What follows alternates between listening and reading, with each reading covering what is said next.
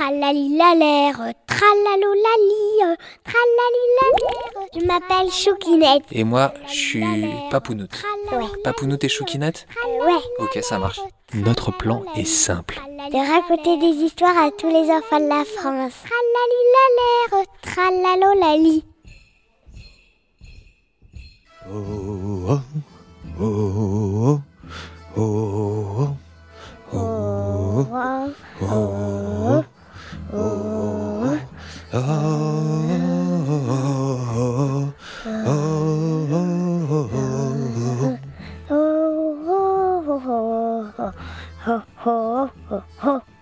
Ah, ce que vous entendez là, ce sont les chants de marins confirmés. Les vikings, peuple fier parcourant les mers du Nord, ils sont à la recherche de quelque chose. Oh, oh, oh, oh, oh, oh, oh, oh. Ils descendent dans les mers du Sud. Et là-bas, ils pensent trouver ce qu'ils cherchent.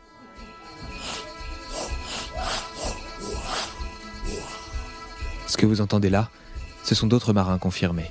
Mais ce ne sont pas des vikings. Ce sont... Des pirates. Eux aussi sont en recherche de quelque chose. Ils remontent des mers du sud pour se diriger vers les mers du nord. Et c'est en chemin, pour chercher quelque chose, qu'ils croisent nos vikings du début. Des marins confirmés face à d'autres marins confirmés. Qu'est-ce que cela va donner? Que font les pirates en règle générale quand ils croisent d'autres navires, Choukinette Ils essayent de prendre leur nourriture, leur réserve de chocolat et leurs belles pièces d'or. Les navires freinent, descendent leurs voiles. Les deux équipages sont prêts à se jeter dessus. Ce sont les deux capitaines qui viennent négocier. La capitaine du navire Vikings, Bromilda, a des nattes géantes qui lui descendent jusqu'aux chevilles, un air redoutable et un savoir de la mer qui dépasse même celui des dauphins. Le capitaine des pirates, lui, il s'appelle Barberousse. Barberousse, lui, mesure deux mètres de haut. Il porte une barbe qui lui descend jusqu'au nombril, et sa connaissance de la mer dépasse même celle des mouettes. Les deux capitaines se font face. Bromilda prend la parole. Que faites-vous ici? Oh, oh, oh, oh, oh, oh, oh.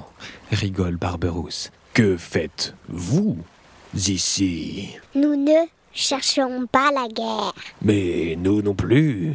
Alors que faites-vous ici? Nous cherchons autre chose. Ah bon? Nous aussi, nous cherchons quelque chose dans le coin.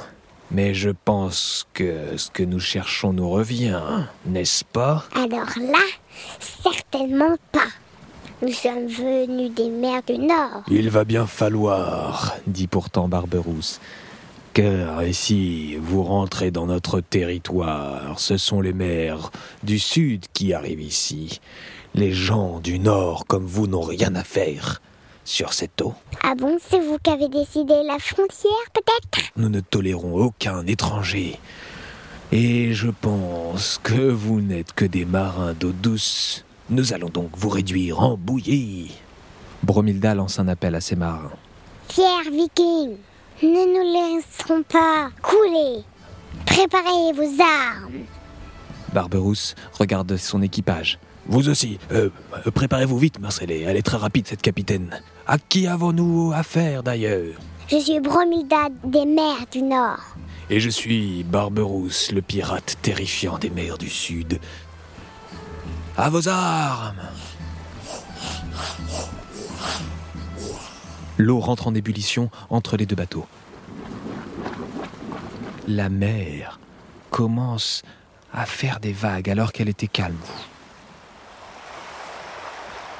Bromilda se tourne tout de suite vers son équipage. C'est ce que nous cherchons. Attrapons-le avant ces satanés pirates. Barberousse est furieux. Reposez vos armes, prenez les rames, on avance.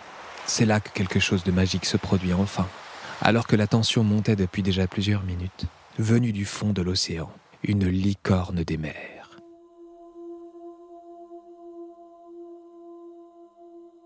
Plus grande que n'importe quelle licorne terrestre, élancée comme une orque.